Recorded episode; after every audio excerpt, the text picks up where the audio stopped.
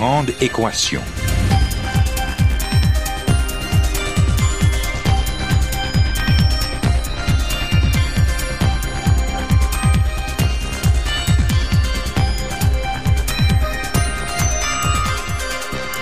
Ici Normand Mousseau, bienvenue à La Grande Équation, votre rendez-vous hebdomadaire avec la science. Cette semaine, survivre, la science de l'évolution.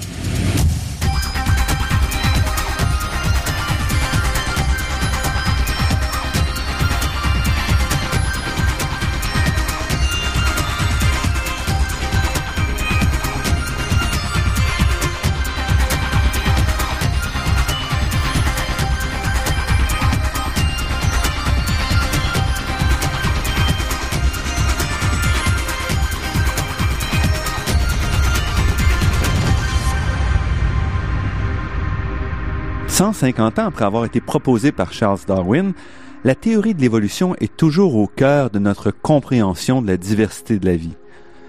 Malgré des raffinements significatifs au fil du temps, des raffinements qui enlèvent rien à la pensée de Darwin, mais qui permettent de mieux incorporer les découvertes sur la génétique et l'évolution de notre planète. C'est pourquoi il est utile de faire le point à nouveau sur cette théorie fascinante, accessible et souvent surprenante.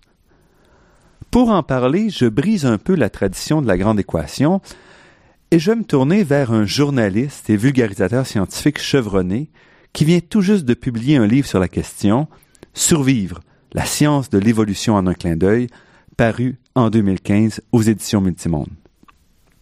Mathieu Robert Sauvé, notre invité, a une longue expérience de la communication scientifique. Journaliste à l'Université de Montréal depuis plusieurs décennies, il est l'auteur de très nombreux ouvrages liés à la science et il a reçu de nombreux prix pour son travail, dont récemment le Grand Prix du journalisme indépendant dans la catégorie Portrait entrevue pour son entretien L'imposture Nelligan. Ici encore, il nous livre un magnifique petit bouquin qui nous présente une histoire de la vie sur notre planète, une histoire remarquable, trop souvent mal connue. Mathieu Robert Sauvé, merci d'avoir accepté cette invitation. Bonjour Normand, merci de l'invitation. Pourquoi la théorie de l'évolution? Ben, D'abord, euh, un journaliste généraliste s'intéresse à tout. Et euh, c'est euh, d'abord une histoire d'amitié avec quelques professeurs. J'ai la chance de, côtoyer des professeurs de l'Université de Montréal depuis assez longtemps. Et euh, il y en a certains qui sont devenus des amis avec le temps. Donc, c'est le cas de Jacques Brisson, qui est professeur en sciences bio, département de sciences biologiques de l'Université de Montréal, un botaniste. Un botaniste de carrière qui a fait plusieurs euh, recherches fortes intéressantes et j'ai eu l'occasion, dans le cadre de mon travail euh, au Journal Forum, de faire état de ses travaux à quelques occasions. Et donc, cet homme m'invite un beau matin, il me dit, Mathieu, tu devrais venir euh, voir, euh, tu devrais, tu devrais venir assister à mon cours à, titre d'observateur parce que j'ai le sentiment que ça pourrait t'intéresser. De quoi s'agit-il? Un cours d'introduction sur la théorie de l'évolution. Bon, la théorie de l'évolution, euh, c'est comme l'alphabet pour, pour un poète, c'est comme la, la, gamme des couleurs primaires pour un peintre. Ça devrait être à la base du bagage de tout biologiste. Or, Jacques s'était rendu compte euh, assez tard, dans les années 2000, que plusieurs étudiants arrivaient à l'Université de Montréal, au bac en bio, sans avoir une connaissance, euh, disons, euh, convenable de cette théorie. Alors, il, il, a suggéré à son département de créer un cours qui était tout simplement un cours très euh, survol de la, de la, théorie de l'évolution euh, en 15 heures. Donc, les étudiants allaient chercher un seul crédit. C'était un cours obligatoire euh, pour permettre, en quelque sorte, aux étudiants qui allaient consacrer leurs études de premier cycle et dans, dans plusieurs cas leur, leur vie professionnelle à la biologie, d'acquérir les bases. Donc, vraiment euh, le B à bas euh, d'une science. Et donc, euh, aussitôt que je me suis assis dans cet amphithéâtre, dans l'LZ, tout près d'ici, j'ai été complètement séduit par ce, ce projet pédagogique. Et on est allé dîner ensemble ici, encore au café des, des, étudiants en médecine. Et je lui ai dit, comme ça, euh, euh, comme je le comme je le sentais, Jacques, euh, ça serait bien de, de, prendre la matière de ce cours-là et de la et, et, de la et de la rassembler dans un petit livre qui serait vraiment accessible à tous pour que cette connaissance qui est très bien présentée puisse puisse être partagée par par par le plus grand nombre possible. moi, je suis un communicateur, vous l'avez dit, j'aime communiquer des choses qui a priori me semble intéressante. Donc ça, c'est pour moi, c'est ce qu'il y a de plus euh, fondamental dans notre euh, dans notre rapport à la vie. Puis euh, Dieu sait qu'il est qu'il est important ce rapport-là. Donc j'ai eu l'autorisation de Jacques. Donc par la suite, j'ai réalisé que Jacques n'était pas seul dans ce projet-là. Il y avait deux autres professeurs, Bernard Anger et François-Joseph Lapointe, qui faisaient un genre de, de, team teaching, si vous me permettez l'expression, où chacun avait son, son volet à, à démontrer, à présenter Donc, avec l'accord de ces trois profs, j'ai rassemblé la matière, évidemment avec euh, une touche personnelle, euh, euh, sans aller trop dans, les détails, disons, scientifiques. Et donc, je me suis approprié en quelque sorte cette matière. Je l'ai partagée avec, avec les profs avant de, de publier tout ça. Donc, avec leur accord et leur collaboration, on a fait ce livre-là ensemble. Donc, c'est un peu euh, mon expérience, si vous voulez, d'étudiant, euh, d'observateur, d'observateur, en fait, à ce cours-là, euh, d'auditeur libre, pour employer le terme précis. Donc, Donc vous n'avez pas eu à faire les, les examens pour, pour écrire le livre? J'ai été épargné, oui, on m'a épargné les examens. Je ne sais pas si j'aurais passé, d'ailleurs. Mais pourquoi des livres sur la, la théorie de l'évolution, il y en a des tonnes, ils s'en publient toujours. Donc, qu'est-ce qui apporte ce livre-là? Ben justement, avant de me lancer dans ce projet, j'ai regardé ce qui, ce qui, ce qui était disponible. Et, euh, finalement, vous dites qu'il y en a beaucoup. Il y a beaucoup, beaucoup de choses sur des aspects de la théorie de l'évolution. Euh, on parle même dans, dans, certains milieux de science de l'évolution parce qu'on ne veut plus en rester à, à l'idée d'une théorie qui en vaut une autre. Donc, euh, on oppose, par exemple, la théorie de l'évolution avec la théorie de la création. Moi, j'ai pris un, parti éditorial dès le sous-titre. Donc, c'est la science de la création, la, science de la, la science de la, de, l'évolution. Donc, on s'entend pour dire qu'il s'agit de, de consensus euh, scientifique euh, sur cette question. Donc, qu'est-ce que ça a de plus que les livres qu'on trouve à profusion sur, sur l'évolution?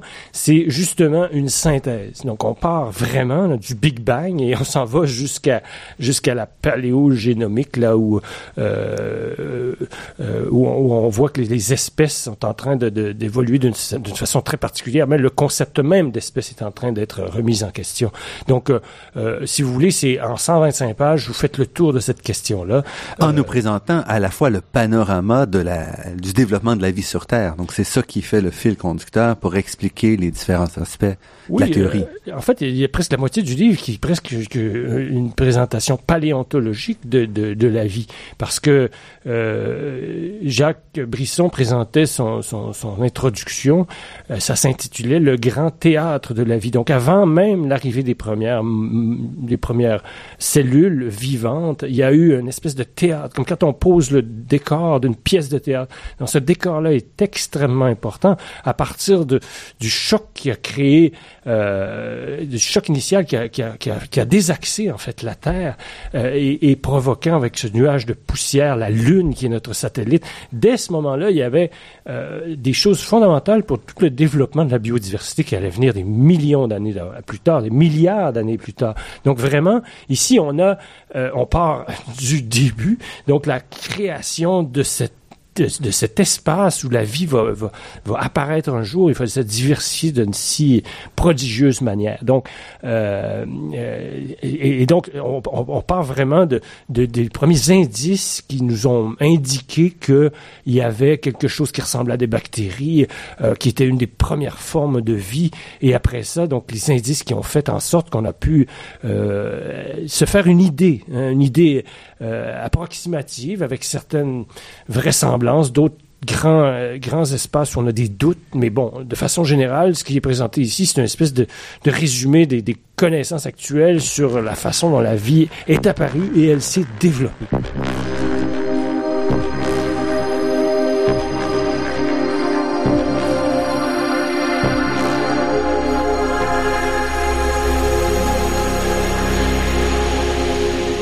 Ici Normand Mousseau, vous êtes à La Grande Équation et nous sommes en compagnie de Mathieu Robert Sauvé, journaliste, communicateur scientifique, qui nous parle de son dernier livre, Survivre, la science de l'évolution en un clin d'œil. Ce qui est peut-être remarquable quand on parle de la théorie de l'évolution, c'est que c'est pas une théorie mathématique. Il s'agit d'un concept, d'une façon de voir le monde, et c'est très différent des théories, des lois habituelles auxquelles on pense en science. Oui, parce que la science euh, se base sur des, sur des preuves, sur le maximum de faits. Or, ici, euh, on peut pas euh, reproduire, on peut pas observer ce qui s'est passé à, l'intérieur d'un bécher ou d'une éprouvette, quoique ça a déjà été tenté en partie. Et vous mentionnez d'ailleurs qu'il y a des doutes beaucoup sur cette expérience-là dans les années 50, où un chercheur avait dit, en brassant les choses, en chauffant, en mettant de l'électricité, je retrouve les molécules à la base de la vie et qu'en fait, ça reste un peu un mythe. Oui, ben, à, travers ce livre-là, évidemment, on, a beaucoup de, de, de, de moments de l'histoire des sciences qui, sont présentés euh, avec leur, euh, leurs échecs, leurs succès. dans le cas de l'expérience Milner, si je ne, si je ne m'abuse, c'est ça que vous faites allusion. Donc, euh, on a essayé de reproduire l'apparition des premiers acides aminés dans un laboratoire et semble-t-il que chercheur y est parvenu, mais on n'a jamais réussi à reproduire son expérience par la suite. Peut-être ça a été fait depuis, on m'a donné des informations là-dessus récemment, mais sur le coup, euh, c'est ce qui lui a fait euh, perdre possiblement le Nobel parce qu'on trouvait que c'était une, une, démonstration extraordinaire d'une possibilité technique, chimique qui fait en sorte que euh, si on mélange dans un espace clos euh, les éléments qui ont amené la vie, euh, donc on peut réussir à reproduire en quelque sorte en laboratoire les, les, les, premières cellules vivantes. Bon, mais peu importe cette histoire-là, ce que, ce, que vous, ce que vous apportez comme argument, c'est que justement la théorie de l'évolution, on peut difficilement la reproduire dans un autre milieu pour voir si si c'est vrai ou pas, ce qui est une, ce qui est une, euh, une démarche scientifique fondamentale. Donc, si on, si on affirme quelque chose, il faut qu'un autre laboratoire ailleurs puisse arriver aux mêmes conclusions. Sinon, on remet en question cette idée. Ça, ça demeure une hypothèse non confirmée. Euh, dans le cas de la théorie de l'évolution, puisqu'on n'a pas jusqu'à nouvel ordre une nouvelle planète où la vie peut se développer de façon similaire, on peut pas dire que c'est une certitude. Euh, mais à d'après les consensus établis, il y, a, des consensus très très larges, des quasi-unanimités sur des grands pans de la, de la théorie de l'évolution. À ce moment-là, euh, on peut parler d'une science, donc quelque chose qui est admis par la communauté scientifique. Et aussi parce que ça nous permet de comprendre et jusqu'à un point, un certain point, de faire certaines prédictions sur ce qui peut se passer dans des, certains milieux.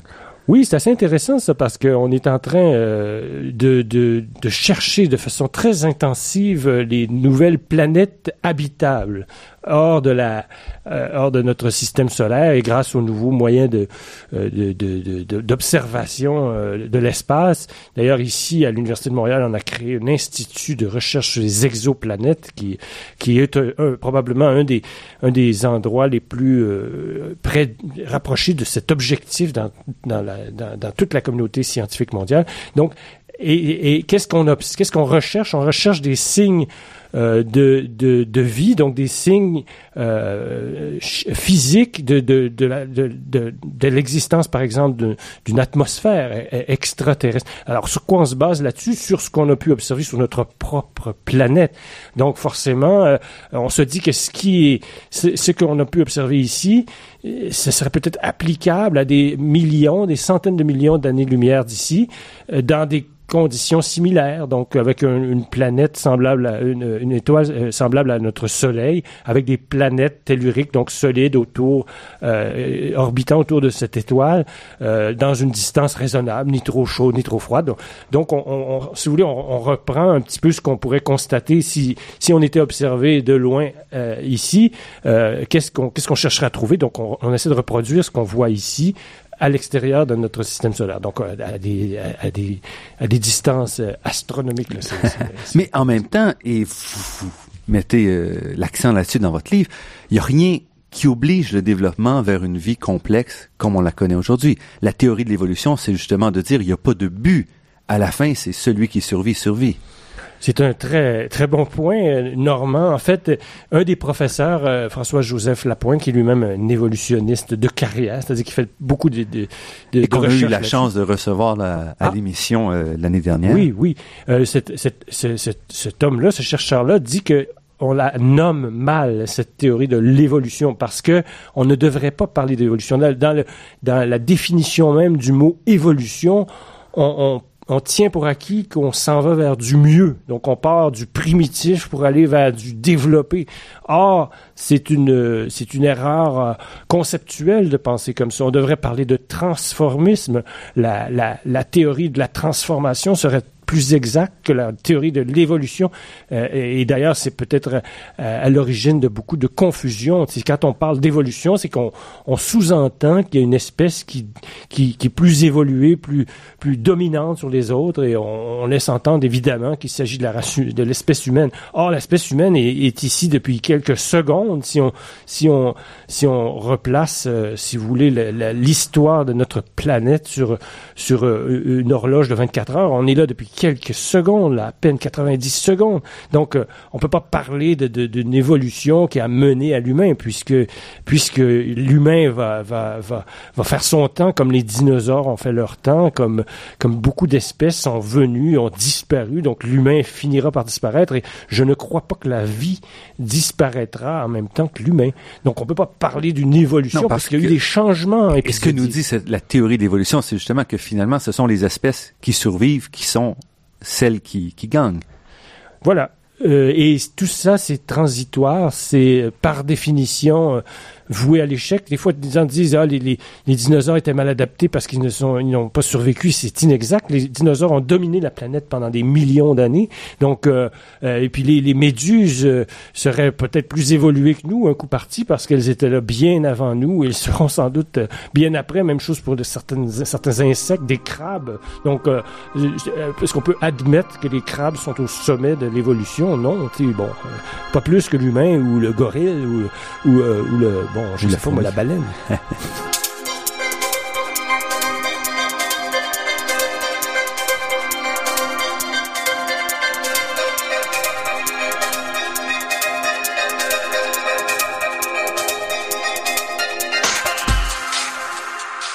Ici Normand Mousseau, vous êtes à La Grande Équation sur les ondes de Radio VM et nous parlons d'évolution avec le journaliste scientifique Mathieu Robert Sauvé.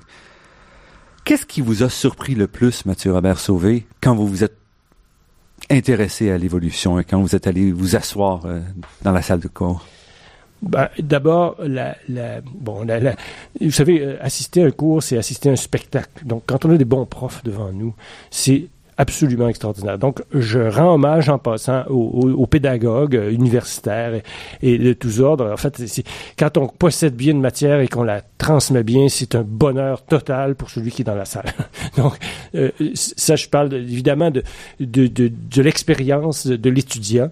Euh, mais ce que j'ai ce que j'ai, ce qui, ce qui m'a, le, choc positif que j'ai eu sur cette, sur cette, euh, sur cette histoire, donc de l'évolution, c'est certainement la beauté de la chose. Euh, moi, je suis ébloui par, euh, par les, euh, les tout le processus évolutif. C'est quelque chose que je trouve extrêmement émouvant. Une chose émouvante pour moi de voir de, de, comprendre un peu les mécanismes qui ont fait en sorte qu'aujourd'hui, euh, euh, on ait autour de nous une telle biodiversité. Moi, je suis un amateur de nature. J'ai fait des voyages dans le Grand Nord, des voyages euh, de canaux, des voyages d'hiver. Enfin, j'aime beaucoup la, la, nature et, ça me touche. J'ai fait un peu d'ornithologie. Les animaux me, me, fascinent. Et quand on regarde euh, des animaux euh, tels qu'ils nous apparaissent aujourd'hui et qu'on qu'on comprend avec la lumière de la théorie qui n'ont pas toujours eu cette forme, cette, ces, ces, ces, ces couleurs, ces, ces, ces chants, euh, parce que c'est tous les sens qui sont mis à, à contribution dans, dans l'étude de l'évolution. Donc, euh, on, on apprend une autre dimension de notre univers. Je vous donne un exemple. Vous savez, quand on, regarde euh, une, fleur, donc on, va au jardin botanique, il y a des orchidées, c'est magnifique. Bon, après ça, on passe dans la, forêt des conifères, des, des, fougères, euh, et, vraiment, on a l'impression que bon, c'est regroupé comme ça euh, par couleur ou par espèce, mais dans le fond là, euh, en passant d'une serre à l'autre, on, passe, on, vient de franchir des centaines de milliers, dans certains cas des millions d'années, parce que les fleurs sont, sont arrivés beaucoup, beaucoup, beaucoup, beaucoup plus tard euh, que les premières, après les premiers végétaux. Les premiers- beaucoup plus tard, on parle de plusieurs centaines de millions d'années. Absolument. Et, et quand on quand on quand on regarde autour de nous, on voit un bosquet de fougères, un arbre, une fleur. Euh, ici, on a trois euh, trois merveilles de l'évolution. Une qui a très peu changé de forme depuis des millions d'années, la fougère. D'autres qui sont apparues beaucoup plus tard, avec euh, d'ailleurs en, en cohabitation, si je puis dire, avec les avec les, les- une multitude d'insectes qui sont devenus des pollinisateurs, qui ont permis à ces plantes de se de se diversifier. Et tout ça, c'est le résultat de de, de, de millions d'années de de, de, disons, de, de, de, de victoires, de petites victoires individuelles et, et, et populationnelles sur sur la sur le, le- le rapport avec la avec la météo, avec avec avec les autres espèces euh, vivantes. Il y a, il y a, il y a des il y a des espèces qui sont apparues, euh, qui sont disparues presque aussitôt. Il y en a il y en a, il y en a qui ont même pas pu se former en espèces. Et, et donc ce qu'on voit aujourd'hui, c'est le résultat de ce de millions d'années de de, de de de ce de, de ce jeu là de, de de survie et de et de reproduction euh, qui est Un d'une complexité absolue, mais mais qui est d'une beauté aussi inimaginable. Et donc euh, moi, en, en pénétrant dans cette connaissance-là, vous savez comme moi que la connaissance, ça peut provoquer des, des grands frissons. Ben c'est c'est c'est ça qu'on peut qu'on peut qu'on peut constater. C'est c'est c'est cette merveilleuse euh, euh, démarche de la vie pour pour pour avoir pour euh, pour revêtir toutes les formes qu'on peut qu'on peut voir. Et vous dites qu'on constate aujourd'hui un résultat, mais en même temps, c'est un instantané parce que c'est pas statique et on va continuer de changer. Le monde va continuer de changer. Des espèces vont apparaître, d'autres vont disparaître. Euh, le jeu de la survie, qui est d'ailleurs le titre de votre livre, se poursuit tant Ouais. qu'il y a de la vie. Tout à fait. D'ailleurs, euh, je voulais écrire à, à la fin de mon livre pas de fin.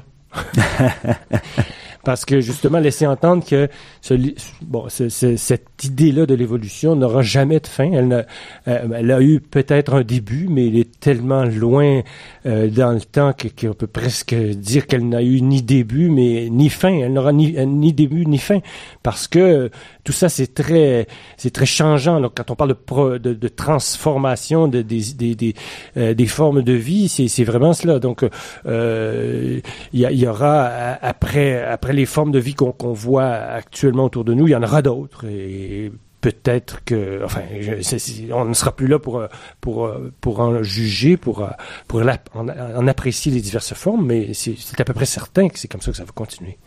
Et dans votre livre aussi, pour revenir sur des trucs plus précis, vous mentionnez aussi qu'il y a de l'évolution dans notre compréhension de la théorie de l'évolution. Entre autres, vous avez fait mention très brièvement tout à l'heure à la notion d'espèce, et dans votre livre, vous y allez un peu plus largement en disant qu'est-ce qu'une espèce? Est-ce que ça existe encore en termes de définition? Ben oui, euh, on, croit que, enfin moi je, croyais, lorsque je me suis assis dans cet amphithéâtre euh, au premier cours, je croyais bien que qu'un loup, un coyote, un chien, c'était trois espèces différentes.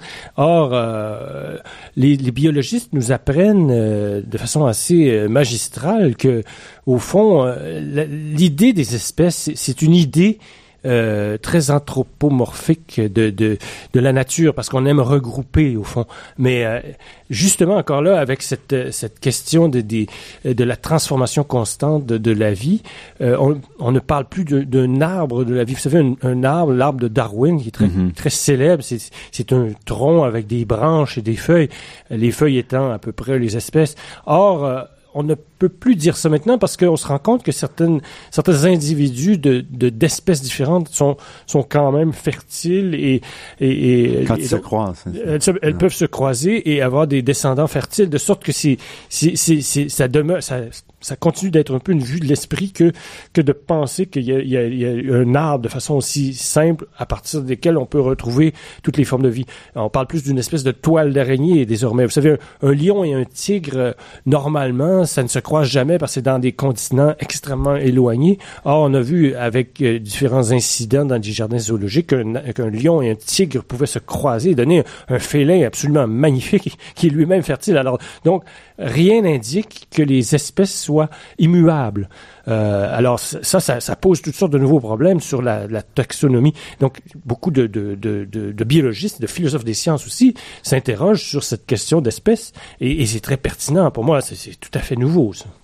Et aussi, vous, vous faites très, très rapidement allusion, sans trop développer, il y a toute l'espèce, le rythme de l'évolution même, qui aurait été, qui aurait pas été très constant dans, dans l'histoire. Ah oui, ça c'est fascinant aussi parce que Darwin a toujours dit que l'évolution s'était faite graduellement. Donc le gradualisme de Darwin, qui est une, une idée aujourd'hui largement remise en question. Quand on observe les traces de vie, euh, je vous donne un seul exemple, c'est l'explosion du Cambrien. On a quelques organismes multicellulaires à peu près informes. Là, je, je vous fais une histoire courte. Et tout d'un coup, au Cambrien, hop, on a des, des, des, des, millions, des milliards de trilobites, donc des animaux qui, qui sont dotés d'une carapace externe, d'un système nerveux, de mandibules. Donc, qu'est-ce qui s'est passé entre les deux? Ben, c'est un mystère. Euh, encore presque absolu actuellement. Il y a eu quelque chose qui s'est passé. Est-ce que ça a été graduel? On a perdu toutes les traces? C'est possible. Est-ce qu'il y a eu une, une, évolution comme une espèce de palier? Tout d'un coup, pouf, on passe d'organisme de, informe à quelque chose de beaucoup plus structuré? Euh, les scientifiques semblent s'en aller dans cette direction-là. Et il y a plusieurs exemples même euh, dans l'histoire de, de l'évolution. Mais, mais vous savez, ça, ça aussi, ça, ça peut ouvrir la porte à beaucoup d'interprétations parce que les, les créationnistes qui prétendent que la, que la vie euh, euh, n'a pas pu apparaître euh, si soudainement.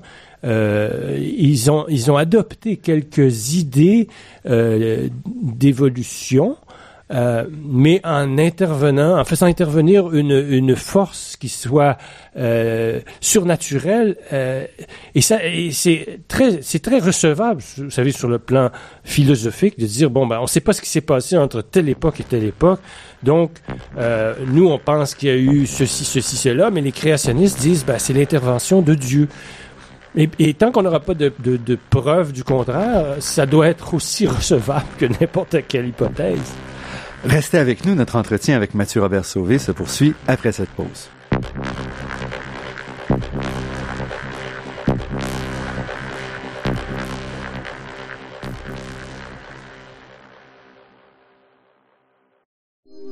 Ici Normand Mousseau, vous êtes à La Grande Équation et nous sommes en compagnie du journaliste scientifique Mathieu Robert Sauvé qui nous parle entre autres de son dernier livre Survivre, la science de l'évolution en un clin d'œil. Mathieu, Robert Sauvé, comment êtes-vous tombé dans le journalisme scientifique? Euh, je suis tombé dans le journalisme scientifique par euh, accident, en quelque sorte. Un peu comme euh, Yannick Villedieu, vous savez, l'animateur des Années-Lumière, l'émission de Radio-Canada, n'a pas de formation de science, je n'en ai pas plus que lui. Et et c'est, j'ai abordé mon métier euh, comme un généraliste. Et donc, euh, j'ai commencé à la revue Voir, une revue culturelle, où je faisais des, des reportages euh, sur des faits d'actualité, des faits un peu sociaux. D'ailleurs, mon premier reportage à la revue Voir en 88, c'était sur les Québécois convertis à l'islam. Ça s'appelait la tienne. À la tienne. Donc, euh, et, et, de là, assez rapidement, je me suis intéressé à toutes sortes de sujets. Donc, la science faisait partie des sujets qui m'intéressaient. Euh, c'est très cohérent avec ce que je, ce que je défends avec ce livre-là aujourd'hui. Je, je, je, crois que la science doit faire partie de la culture générale. Donc moi, comme journaliste, je n'excluais pas les articles en science. Alors, euh, je me suis mis à, à travailler assez rapidement pour euh, des publications comme euh, Québec Science et dans l'actualité, j'avais fait quelques reportages scientifiques également.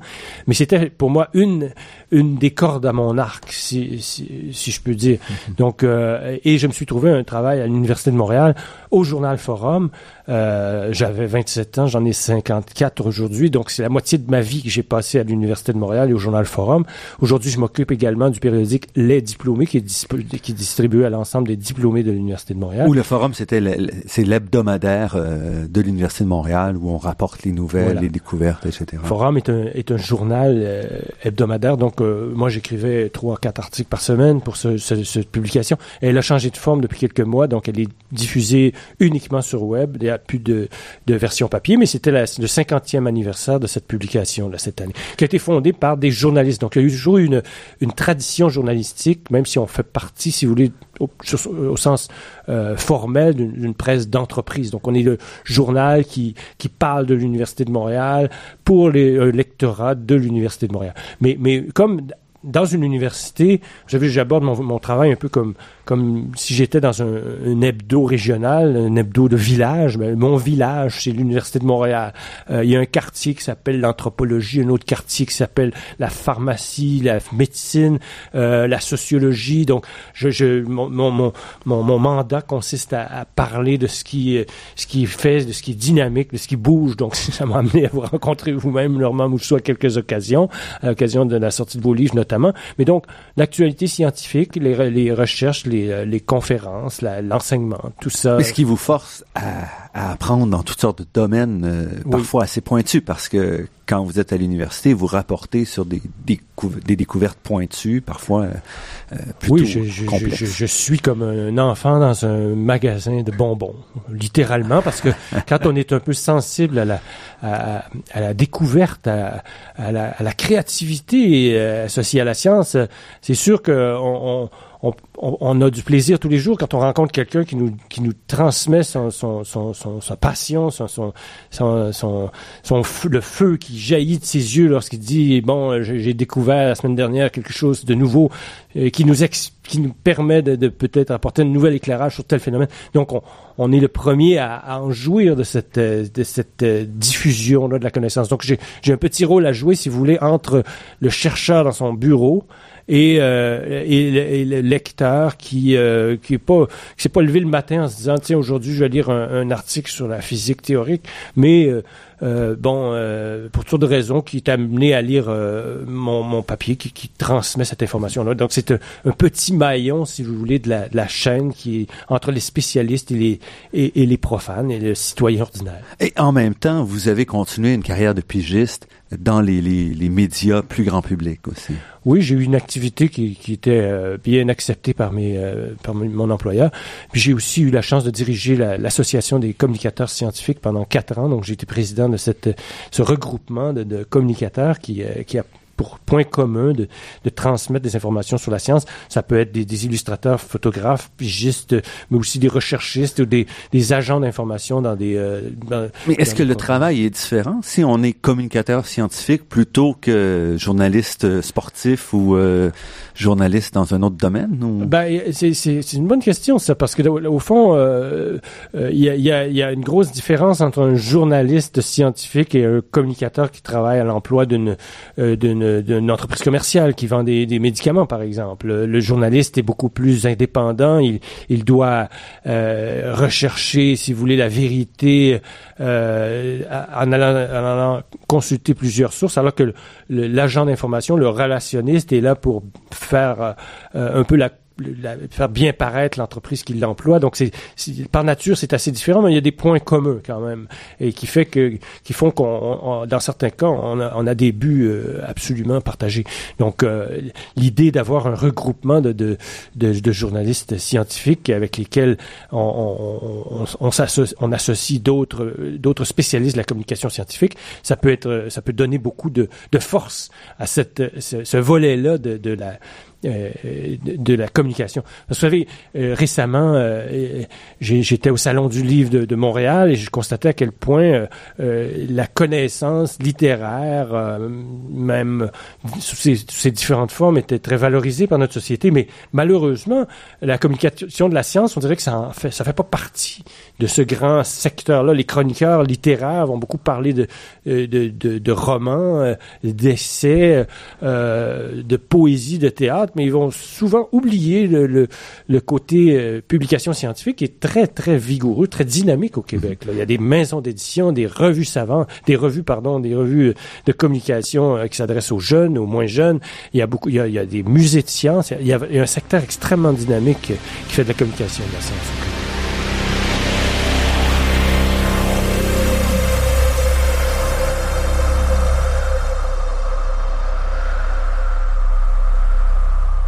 Mathieu Robert Sauvé, c'est aussi votre euh, votre point de vue quand je regarde vos publications parce que vous avez écrit aussi de très nombreux livres, euh, des livres qui portent sur toutes sortes de sujets. Vous avez des sujets plus sociaux, par exemple un livre qui avait fait, euh, qui avait été assez vu quand il est sorti, Échec et mal, qui est sorti il y a une dizaine d'années. D'autres livres un peu plus lointains, euh, L'éthique et le fric. Et d'un autre côté, vous avez toute une série de vos livres qui portent sur des biographies, donc euh, des personnes en particulier. Oui, je, je, je suis un gars touche à tout. Je pense que c'est assez éclectique. Euh, euh, c'est difficile de résumer. Mais est-ce qu'il y a une certaine philosophie derrière ça? Vous avez ou vous suivez un peu l'intérêt qui vous porte ben, j'y vais par euh, coup de cœur. Vous savez, l'histoire de l'évolution, c'est, c'est, un coup de cœur. Euh, je, je, je, puis d'ailleurs, entre le coup de cœur et la réalisation, il y a eu un autre livre parce que j'ai, j'ai, quand, quand, j'ai, quand, quand je vous ai raconté l'anecdote, je me suis présenté dans l'amphithéâtre euh, où il y avait ce cours sur l'évolution. C'était quand même en 2010. Mon livre est paru en 2015. Euh, c'est pas que ça m'a pris cinq ans à l'écrire, c'est que j'ai eu d'autres projets entre temps qui sont qui ont repoussé celui-là, qui était jugé moins urgent. Donc j'ai accompagné un, un médecin autochtone, Stanley Volant qui, qui, qui fait une grande expédition euh, euh, pour sensibiliser les Autochtones du Québec à, aux saines habitudes de vie. Et, et euh, oui, c'est un magnifique livre. Donc, Stanley Volant, Mon chemin Inu, publié chez Multimonde en 2013. Oui, ben c'était c'était encore là une espèce d'occasion pour moi de rentrer à l'intérieur de l'intimité de certaines communautés autochtones en suivant un, modèle euh, extrêmement positif d'une personne qui, s'est prise en main malgré son son, son bagage euh, euh, existentiel extrêmement lourd. Donc, il venait d'une mère alcoolique, d'un père disparu, qui a été adopté par son grand-père trappant et qui est devenu un chirurgien. Donc, c'est quand même quelque chose qui, qui, méritait d'être raconté et je suis très content de l'avoir fait. Donc, euh, euh, y a-t-il un lien entre ce, projet-là et, euh, le livre sur la condition masculine que j'ai fait dans les années 2000, Échec et mal? Bon, je, ne saurais dire. Disons que c'est toutes des choses qui me semblent importantes et, quand je, quand j'ai un projet de ce type, je, tasse les autres sur les côtés, je me concentre sur un projet. Euh, je pense qu'on a tous comme ça euh, euh, des, des fantasmes. Tiens, ça serait bien de faire telle chose. et bon, il y a une différence entre le réaliser et ne pas le réaliser. Bon, si on le réalise, c'est qu'on on met, on, met notre énergie là, là-dessus et puis on, on, repousse les autres projets. Et, euh, c'est très, j'ai beaucoup de chance parce que les, les, éditeurs se sont toujours montrés assez réceptifs à mes projets. Et puis, euh, y a, donc, je, je, je, continue dans cette voie, mais effectivement, est-ce qu'il y a un point commun? Euh? Parce qu'il y a quand même plusieurs de vos livres où il y a un certain message euh, politique, si on veut. Ah oui. Si on regarde, euh, bon, Échec et mal, entre autres, il y a quand même un certain positionnement. Je parle pour ben euh, oui, je vais parler de mon livre qui est probablement le plus livre à thèse de, tout ce que j'ai fait parce que en général j'ai une attitude assez journalistique, c'est-à-dire que je présente des euh, je présente euh, des, des sujets qui me semblent dignes d'intérêt et je les partage avec le plus de, de lecteurs. J'essaie d'écrire pour être lu. bon, mais j'ai pas eu de, de best-seller encore dans ma collection, dans ma bibliographie personnelle, disons des, des trucs qui ont qui ont vraiment casser la baraque, là. Mais j'écris quand même des livres pour être lus le plus possible. Et dans le cas d'Échec et Mal, effectivement, euh, c'est peut-être le livre qui est un peu plus personnel, dans le sens où j'ai pris, euh, j'ai essayé de comprendre la difficulté des hommes actuellement euh, au Québec, dans notre époque, et de, de reculer sur les causes. Donc, d'où cela venait-il que ces jeunes Québécois avaient des plus gros problèmes de santé, dépression, suicide, etc. Euh, je parle des hommes. Et, une des hypothèses était que les modèles qu'on nous a présentés, les modèles qui ont, euh, les modèles masculins au Québec étaient des modèles d'échecs, donc vraiment des losers. Euh, on peut remonter à Papineau qui, qui, qui s'est caché aux États-Unis plutôt que d'assumer sa défaite. Euh, René Lévesque qui doit dire, si je vous ai bien compris la prochaine fois, mais il n'y a pas eu de prochaine fois victorieuse. Parizeau qui dit nous sommes des perdants perpétuels. Donc à force d'avoir des images de défaites comme ça, peut-être qu'on s'est vu nous-mêmes comme des perdants. Donc euh, les perdants, ça part mal dans la vie. C'est difficile de créer des entreprises, c'est difficile d'aller à l'école, d'y croire en soi. Donc une espèce de, modèle d'échec, de, matrice qui est très très négative. Bon, et effectivement, euh, politiquement, euh, on a, on a des, des, impasses autour de nous depuis depuis la Confédération et bien et même avant. Donc oui, c'était quelque chose d'un peu plus personnel, un essai qui se voulait enfin une espèce de, de, de prise de position euh, qui voulait pas non plus être euh, destructrice, mais, mais plutôt justement constructive. Euh, Qu'est-ce qu'on fait avec ça maintenant? Et, et c'est pas parce qu'on a des modèles d'échecs qu'on doit tous échouer. il y en a, il y en a qui ont démontré justement que c'était pas grave. Si on avait des modèles d'échecs, il y a des Robert Lepage, il y a des, il y a des Yannick Nézet-Séguin, il y a, il y a des, il y a de, de multiples chefs d'entreprise qui fonctionnent très bien, des gens qui, qui sont dans le domaine culturel ou des, euh, ou des affaires et qui, qui, qui ont aucun complexe. Et puis, bravo, mais bon, donc c'était, c'était peut-être mon livre le plus personnel. Et à l'autre bout, vous prêtez aussi votre plume, si on veut, en accompagnant d'autres auteurs. Par exemple, les deux derniers livres avant votre dernier, Le Survivre, vous avez fait Les États désunis du Canada en collaboration avec Guylaine Marois et L'amour peut-il rendre fou? Donc, des sujets, encore une fois, qui sont assez différents. Euh, ici, avec euh, Dominique Nancy. Oui, ben, euh, écoutez, c'est, c'est un métier, la communication, et puis, bon, les projets euh, je, je, le redis, le, le milieu de l'édition au Québec, l'édition scientifique euh, là-dedans est très très dynamique. Il y a beaucoup beaucoup de choses qui se euh, qui se passent et c'est très stimulant pour quelqu'un qui a envie d'en faire. Euh, pour tout vous dire, je suis déjà je suis sur un autre projet qui, qui est la biographie du frère Marie Victorin, un projet qui, qui me tient à cœur depuis longtemps et qui est, qui est gigantesque. Et je ne travaille pas seul, je travaille avec Yves Gingras, l'historien des sciences. On s'est dit bon ben on va la faire cette foutue biographie on va arrêter d'en parler. Donc, euh, euh, je vous l'annonce pour 2017, peut-être même plus tard, parce que c'est gigantesque. J'ai l'impression d'avoir une montagne devant moi, euh, parce qu'il a tellement produit, le frère Marie Mais c'est, c'est, je me souviens, mon premier livre, c'était sur les fossés de génération, ça s'appelait Le Québec à l'âge ingrat. Et je me suis dit, avant de l'écrire, euh, il me semble qu'il faudrait qu'il y ait un livre là-dessus. Un peu comme quand Normand Mousseau, mettons, se lève un matin et se dit, on devrait écrire sur le pétrole. Donc, j'imagine que c'est la même énergie qui nous pousse. On, attend un peu, on regarde ce qui sort dans les librairies, puis ah, tout d'un coup, on se dit, voyons, il n'y a personne qui a fait ce livre-là, donc pourquoi pas moi? Donc, c'est déjà un peu, euh, un peu euh, prétentieux de penser qu'on a une voix qui pourrait s'élever ou prendre parole. Et bon, euh, c'est, on a le choix entre le faire ou pas le faire. Alors, je me suis laissé aller. Mon premier livre, je l'ai écrit comme ça. Je dis bon, ben, puisque personne fait le livre que je pensais faire, je vais le faire. Puis ça donnera ce que ça donnera. Et donc, euh, par la suite, ça s'est toujours présenté un peu de cette façon-là. J'ai, j'ai l'impression que quelqu'un devrait faire ce livre-là. Quand je vois que personne le fait, ben, je le fais.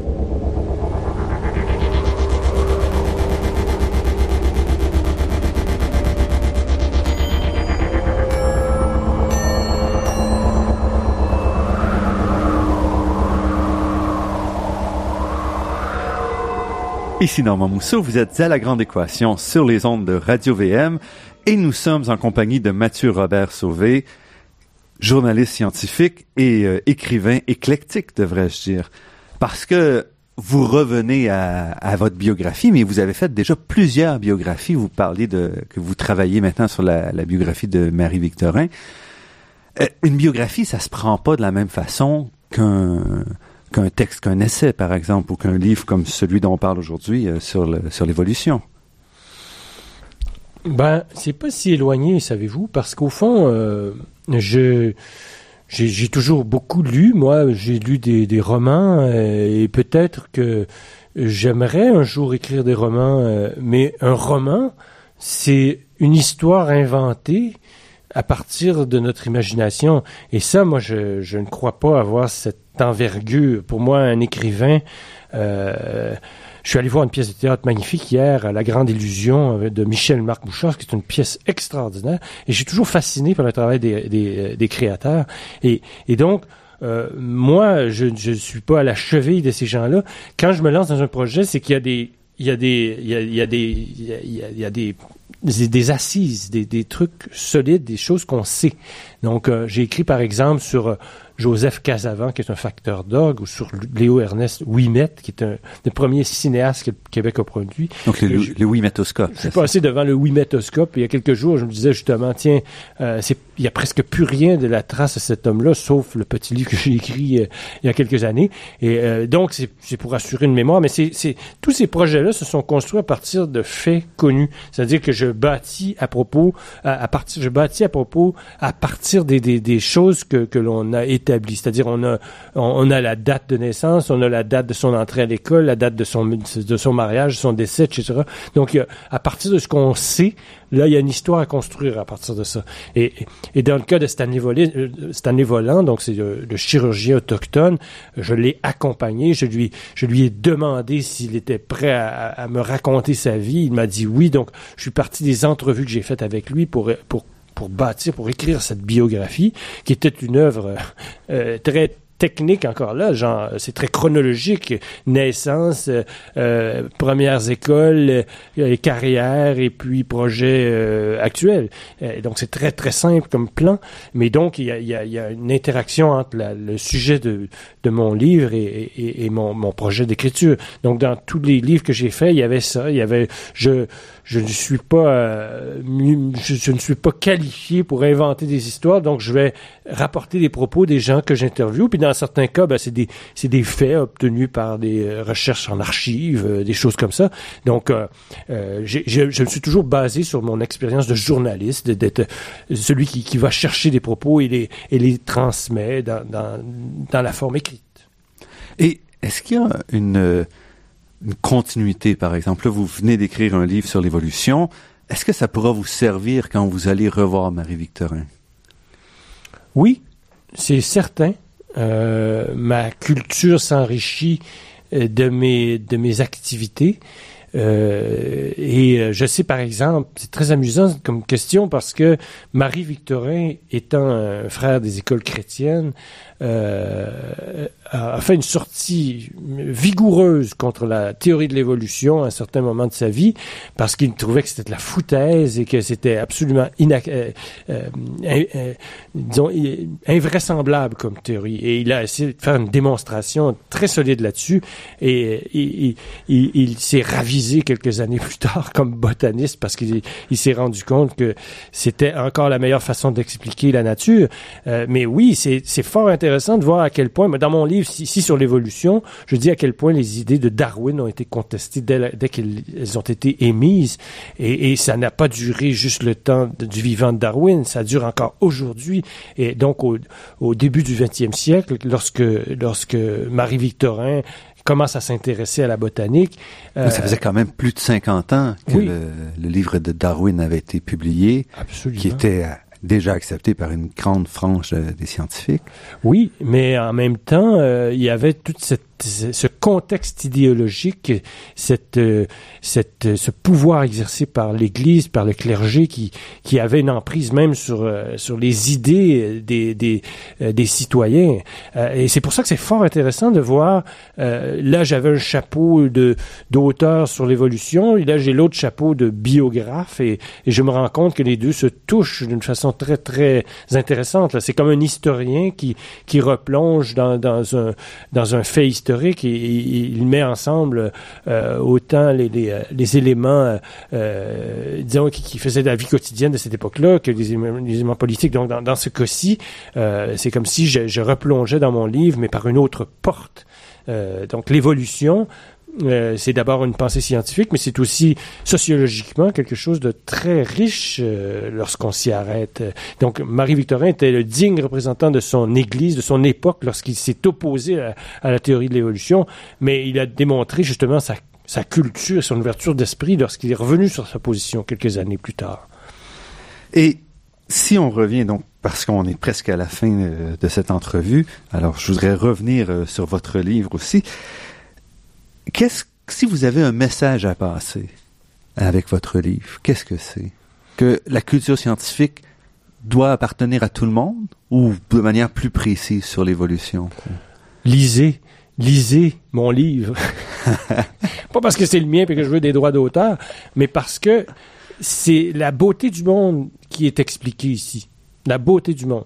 Euh, il y a peut-être des livres qui le font mieux que le mien, mais moi, c'était le but de mon, de mon, de, mon projet, c'est de de partager ça. Euh, et mon rêve, ce serait que ce livre-là soit à côté de la, de la caisse enregistreuse au IGA ou au métro pour qu'on se dise, tiens, cette semaine, j'ai besoin de bananes, de Spartate et de livres sur l'évolution parce que ça, ça, fait, ça devrait faire partie de mon alimentation euh, de base. Euh, donc, parce que aujourd'hui, on, est content de connaître notre, notre, notre, français écrit parce qu'on fait des textos 25 fois par jour. Mon fils Edmond en a eu 4000 en un mois récemment. Donc, on peut communiquer parce qu'on a appris il y a fort longtemps comment comment structurer nos pensées avec des mots, des mots qui s'écrivent, qui s'envoient, qui se reçoivent. Donc c'est la même chose pour la théorie de l'évolution. Je crois qu'on devrait euh, peut-être pas la forcer, mais, l'encourager euh, dès le plus jeune âge, euh, qu'on qu'on parte avec cette, cette connaissance-là. Donc mon message, ce serait ça, c'est euh, euh, laissez-vous imprégner de cette, de cette magnifique euh, grille de compréhension du monde.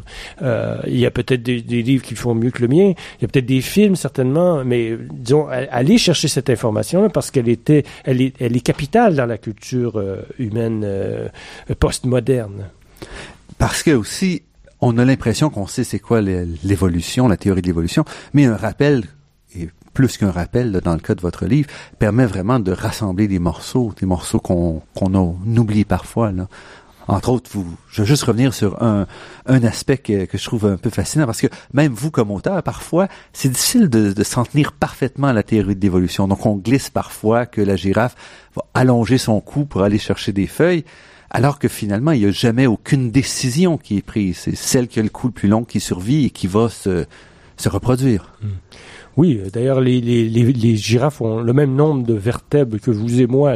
Ils n'ont pas, pas plus de vertèbres que, que, que nous. C'est juste qu'il y a eu une, y a eu une adaptation à l'environnement, puis il faut, il faut intégrer le facteur temps là-dedans, ce qui nous semble pour l'esprit humain difficile à concevoir. Vous, physiciens, vous êtes déjà sensible à cette question-là. Le, le, le, monde ne peut pas s'expliquer sans, sans, sans le temps et le temps fait tellement de choses euh, éblouissantes. Donc, euh, euh c'est des, des micro-adaptations, mais multipliées par du temps. C'est quand on pense aussi que les, les continents se déplacent comme des radeaux, euh, si on si on n'accepte pas l'effet du temps, quelques millimètres ou centimètres par année. On peut pas comprendre ça, mais puis ça, ça a pris du temps justement à accepter cette, cette idée de la dérive des continents. Ça c'est un autre exemple. Mais bon, euh, oui, la, la, la, la, théorie de l'évolution, c'est une, c'est une, c'est une, c'est une, une connaissance qu'on doit toujours euh, disons, parfaire qu'on doit, qu'on doit renouveler. J'étais bien content. J'ai reçu un courriel récemment d'un type qui a acheté mon livre au Salon du Livre de Montréal et qui hésitait parce qu'il disait, moi, je suis un grand amateur de Darwin. Je suis allé euh, à Londres lorsqu'il y a eu le 150e de son livre euh, en, 2009. Et je suis allé au Galapagos sur les, traces de Darwin. C'est un biologiste aguerri. Il hésitait à acheter mon livre parce qu'il se disait, j'apprendrai rien, mais il m'a envoyé un mot disant qu'au contraire, il a appris plein de choses parce que c'est un petit, c'est un, un, un, survol qui nous, qui nous rafraîchit la mémoire. Pour ceux qui sont déjà, euh, disons, euh, euh, au courant des, grands, des, grands, des grandes lignes de cette merveilleuse théorie. Mais pour ceux qui en sont encore plus éloignés, bah, c'est, quelque chose d'assez facile d'accès qui, qui, va, qui, va, qui va vous, euh, qui, qui, peut, qui peut aider à, la, à notre compréhension du monde. Oui, en effet. Donc, je dirais vraiment pour conclure que ce, ce livre-là, vraiment, j'encourage tous les gens à se le procurer. C'est merveilleusement écrit, c'est bien écrit. On sent le professionnel de l'écriture qui est capable de rassembler, de ramener, de ramener le, le texte alors, euh, Mathieu Robert Sauvé, journaliste à l'Université de Montréal, auteur, comme je l'ai dit, de Survivre, entre autres, La science de l'évolution en un clin d'œil, d'après les leçons de Jacques Brisson, Bernard Anger et François-Joseph Lapointe, publié aux éditions Multimonde en 2015. Mathieu Robert Sauvé, je vous remercie beaucoup pour cette entrevue. Merci à vous.